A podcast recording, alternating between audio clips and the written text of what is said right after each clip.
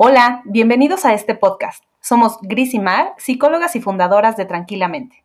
Aquí hablaremos de todos los temas que te pueden estar causando estrés o ansiedad en tu día a día y te compartiremos ejercicios prácticos que puedes aplicar hoy mismo. Estamos aquí para acompañarte a descubrir que sí hay formas de vivir tranquilamente.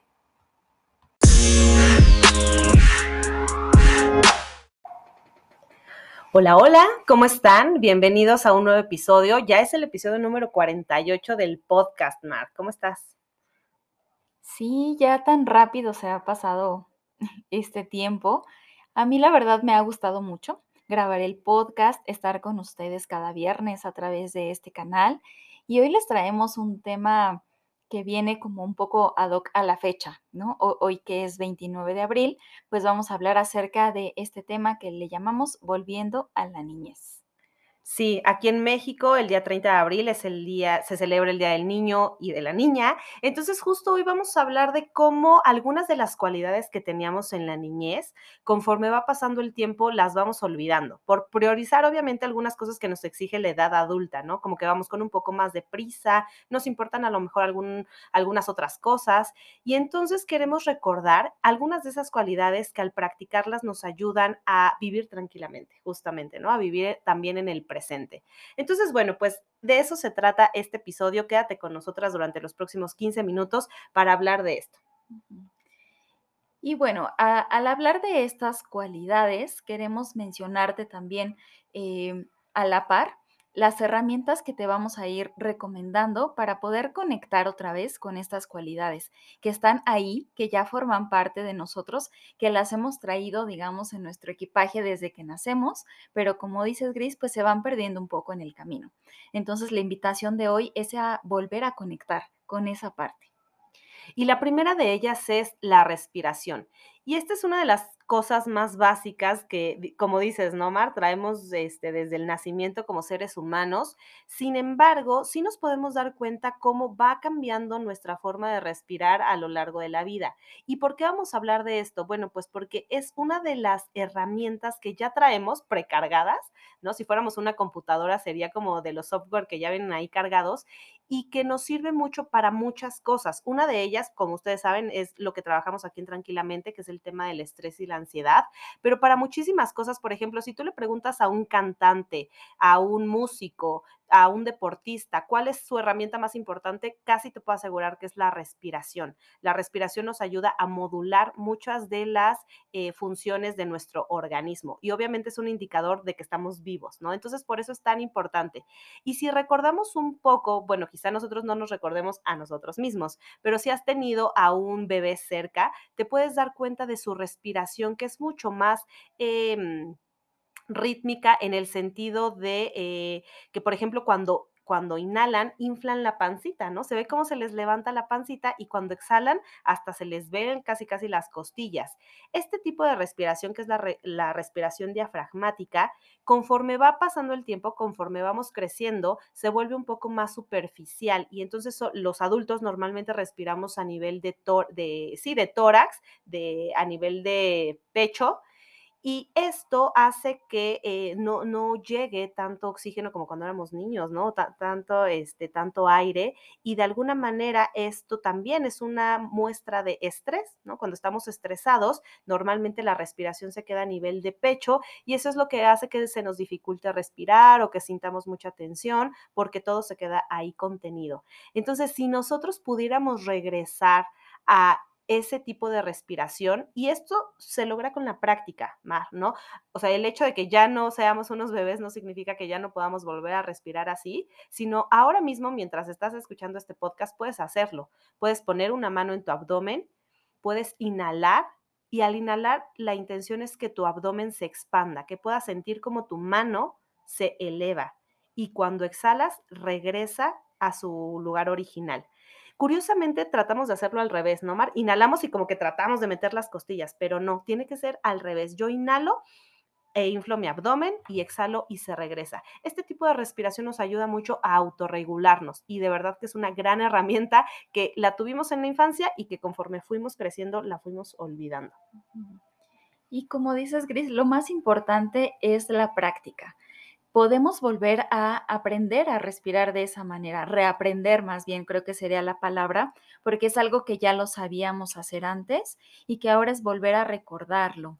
Eh, hay muchos ejercicios de respiración que se basan en esta, en la respiración diafragmática, para eh, pues, poder afrontar el estrés, la ansiedad, incluso para recuperar como el estado de relajación y de calma en nuestro cuerpo.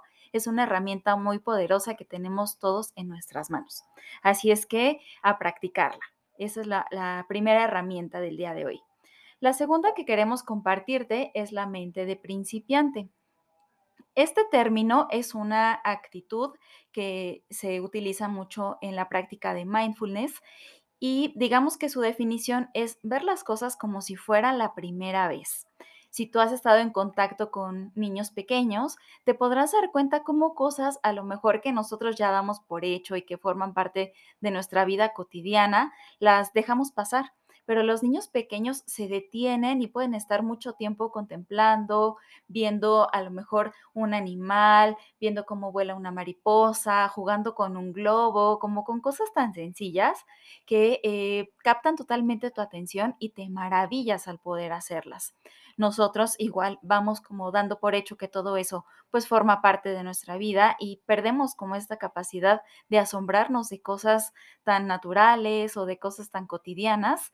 Y entonces la manera en la cual puedes empezar a reconectar otra vez con esta mente de principiante es justo que te des la oportunidad de vivirlo con los sentidos, no desde la parte racional o desde pensando como de, ay, sí, esto es una mariposa y obviamente vuela, ¿no? Sino más bien como que puedas dejarte impactar a través de la vista, del olfato, del gusto, del tacto, del oído y eh, puedas relacionarte con estas cosas desde la parte sensorial. Eso te va a regresar inmediatamente a la mente de principiante y podrás notar que cada experiencia es única, cada experiencia es diferente. Al tomar de la mano a alguien, al abrazar a otra persona, incluso al, cuando tú mismo te mires al espejo, podrás notar que una experiencia es distinta a la otra. Y eso nos abre la posibilidad de no perder como esta capacidad de asombrarnos por cosas tan, tan sencillas y que ya forman parte de nuestro día a día. Eh, creo que esto es muy interesante, ¿no? Porque como dices, a veces damos las cosas por hecho, pero eh, hay una gran diferencia entre poderlo hacer con total presencia y total conciencia.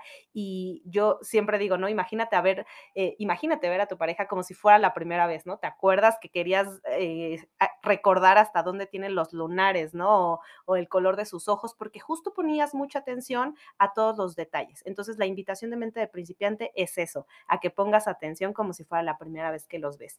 Y también me gustaría compartir, hace poquito leí en un libro algo que me gustó mucho y me hizo mucho sentido con esto de mente de principiante, que es la actitud de no saber. Cuando eres niño no sabes muchas cosas, cosas que cuando eres adulto sí sabes, pero te anticipas demasiado, ¿no? Como que crees que, que puedes predecir todo lo que va a pasar.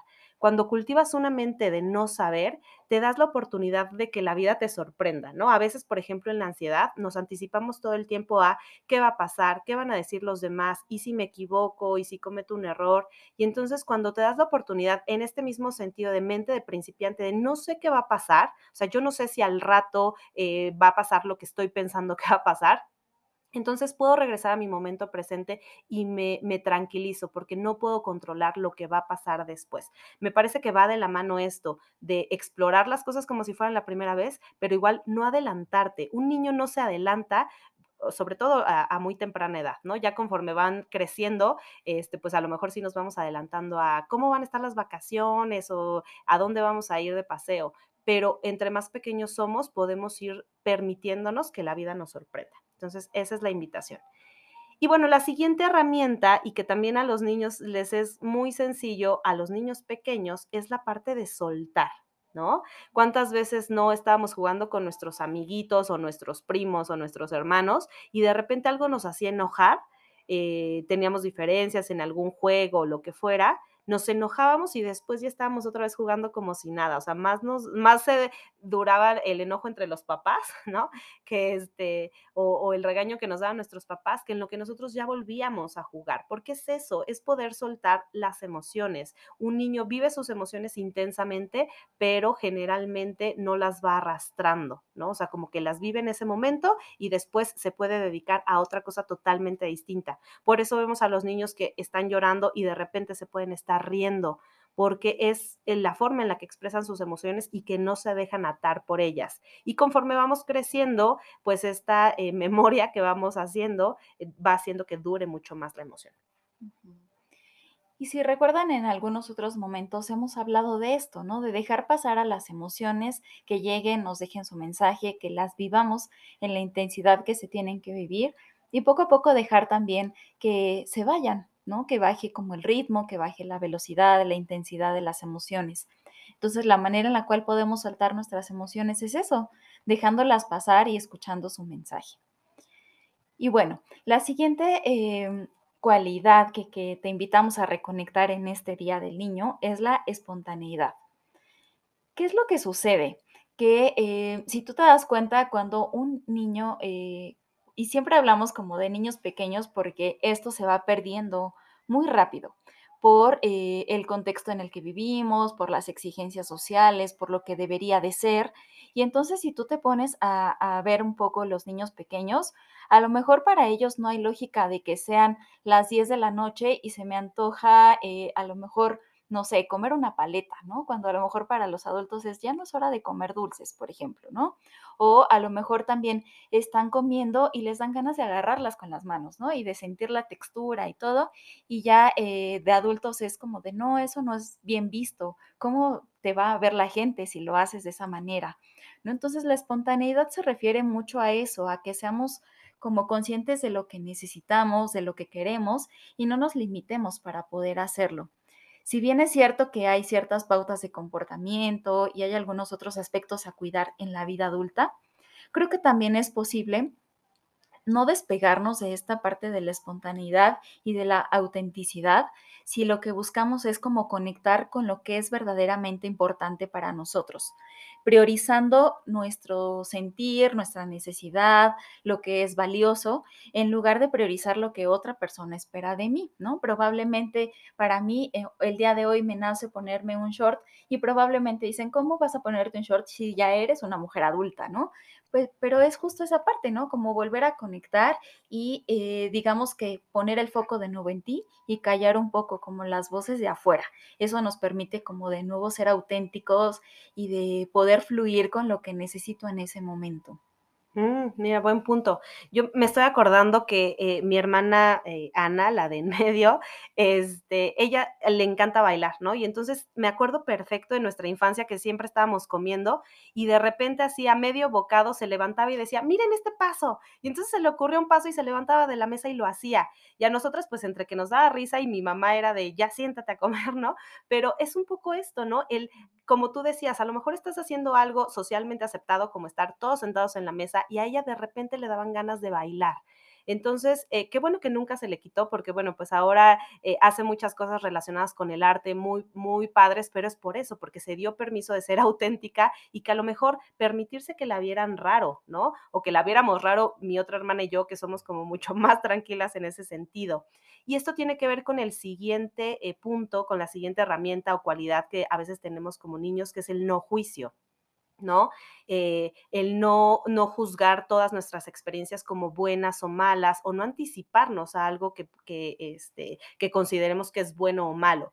Eh, en este mismo sentido, ¿no? A lo mejor eh, vemos a otra persona que está haciendo algo diferente a nosotros y cuando somos niños nos puede dar risa o nos puede causar extrañeza, pero conforme vamos creciendo, ahí sí ya le vamos poniendo una etiqueta de qué loco, qué imprudente, o por qué es así, o este, y, empezamos entonces a ponerle ciertos nombres a las cosas y a las personas y nos alejamos un poco de poder entender la diversidad, ¿no? Y que también es posible eh, para nosotros convivir con cosas diferentes. Entonces, el no juicio es permitirnos vivir cada una de las experiencias como son eh, sin juzgar a los otros, sin juzgarlos a nosotros y sin juzgar las circunstancias. Esto es un poco difícil porque normalmente vamos aprendiendo justo a eso, ¿no? A poner etiquetas y normalmente son de bueno o malo, cosas que queremos vivir y cosas que no queremos vivir. Y entonces la invitación es que eh, podamos vivir un poco más como cosas o experiencias que se presentan y que aprendamos a aceptarlas.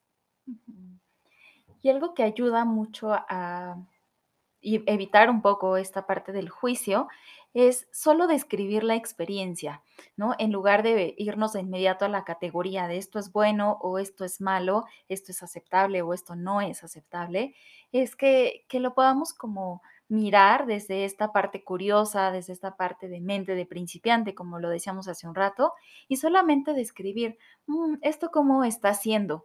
Y puede ser desde alguna sensación física, nuestras propias emociones, la experiencia que estoy viviendo o incluso sobre otras personas. Así es. Y bueno, pues mientras estamos hablando de esto, me gustaría que te detuvieras un momento a pensar en cuál de esas cualidades que tenías de niño o de niña cuando eras pequeño eh, te gustaría retomar, ¿no? A mí, por ejemplo, me encantaba eh, componer cosas.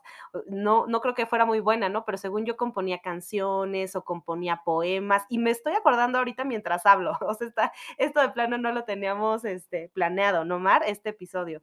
Y, me acuerdo que era así y creo que poco a poco fui perdiendo un poco esa em, capacidad de hacerlo no pensando en quién lo va a leer, sino hacerlo nada más para mí, porque me, me gustaba mucho, este, ah, te digo, componer o canciones o poemas, según yo, ¿no? Entonces, yo te diría, Mar, yo para volver a mi niñez me voy a dar permiso de eso, de no juzgarme, de ser espontánea y de no pensar en quién lo va a leer, sino hacerlo para mí. ¿Tú qué harías? Yo lo que haría es regresar a la parte de la autenticidad y de que hacer cosas con las que yo me sienta cómoda, ¿no? Independientemente de lo que los demás puedan pensar o, o decir de mí, ¿no? Como que eso dejarlo un poco de lado. Hace poco, eh, de hecho subí en mis historias, a lo mejor algunos de ustedes las vieron, eh, me nació eh, agarrarme el cabello, ¿no? Yo normalmente estoy con el cabello suelto casi todo el tiempo, ¿no? Es muy difícil que me peine. Pero en esa ocasión dije, bueno, ¿por qué no? ¿No? Y de repente sentía como que a lo mejor hasta me veían raro y que la gente iba a decir, ay, ahora, ¿por qué se peinó? ¿No? Pero creo que es como esa parte de decir, si a mí me nace, si yo lo quiero hacer, como solo hacerlo, ¿no? Sin dejar eh, que, que, lo que opinen las otras personas tenga un peso en mis decisiones y me quiten las ganas, ¿no? De hacer las cosas que, que yo quiero. Entonces, creo Mm. que yo me quedo con esa parte de la autenticidad. Okey. Oye, eso está padre, porque a veces incluso pensamos que las demás personas nos están viendo o están pensando algo de nosotros, y a lo mejor ni siquiera, y eso ya solo nos impide hacer algo que nos gusta, ¿no? Entonces, me me gusta también e esta parte, Mar, y bueno, te invitamos a ti a que mientras nos escuchas, pienses en qué de esas cualidades te gustaría retomar. Piensa en una, algo que te encantaba ha hacer cuando eras niño o niña y que lo dejaste de hacer por algún motivo en particular. Y te invito a que hoy, o mañana, que es Día del Niño, o el día que tú quieras, pero que sea pronto, te des esa oportunidad de, eh, revincularte con ese niño interior, ¿no? Así que bueno, pues te invitamos a que hagas este ejercicio. La verdad es que, eh, ahorita mientras platicamos, si vieran nuestra sonrisa, Mar y yo estamos recordando así como nuestra infancia, este, pero bueno, te invitamos a que lo hagas y también a que te preguntes, ¿cuál de las herramientas que te compartimos hoy vas a implementar ahora mismo para vivir tranquilamente? Tranquilamente. Gracias por acompañarnos el día de hoy en este episodio. Ayúdanos a compartirlo para que eh, más personas también volvamos a conectar con nuestro niño interior, con nuestra niña interior y pongamos en marcha estas herramientas. También nos encantará que si eh, te, te atreves a hacer este ejercicio, puedas también comentarnos tu experiencia a través de nuestras redes sociales. Nos encuentras como tranquilamente.pyb y también eh, pues podemos estar en contacto por ese medio. Te esperamos el próximo viernes con un nuevo episodio. Un abrazo. Bye.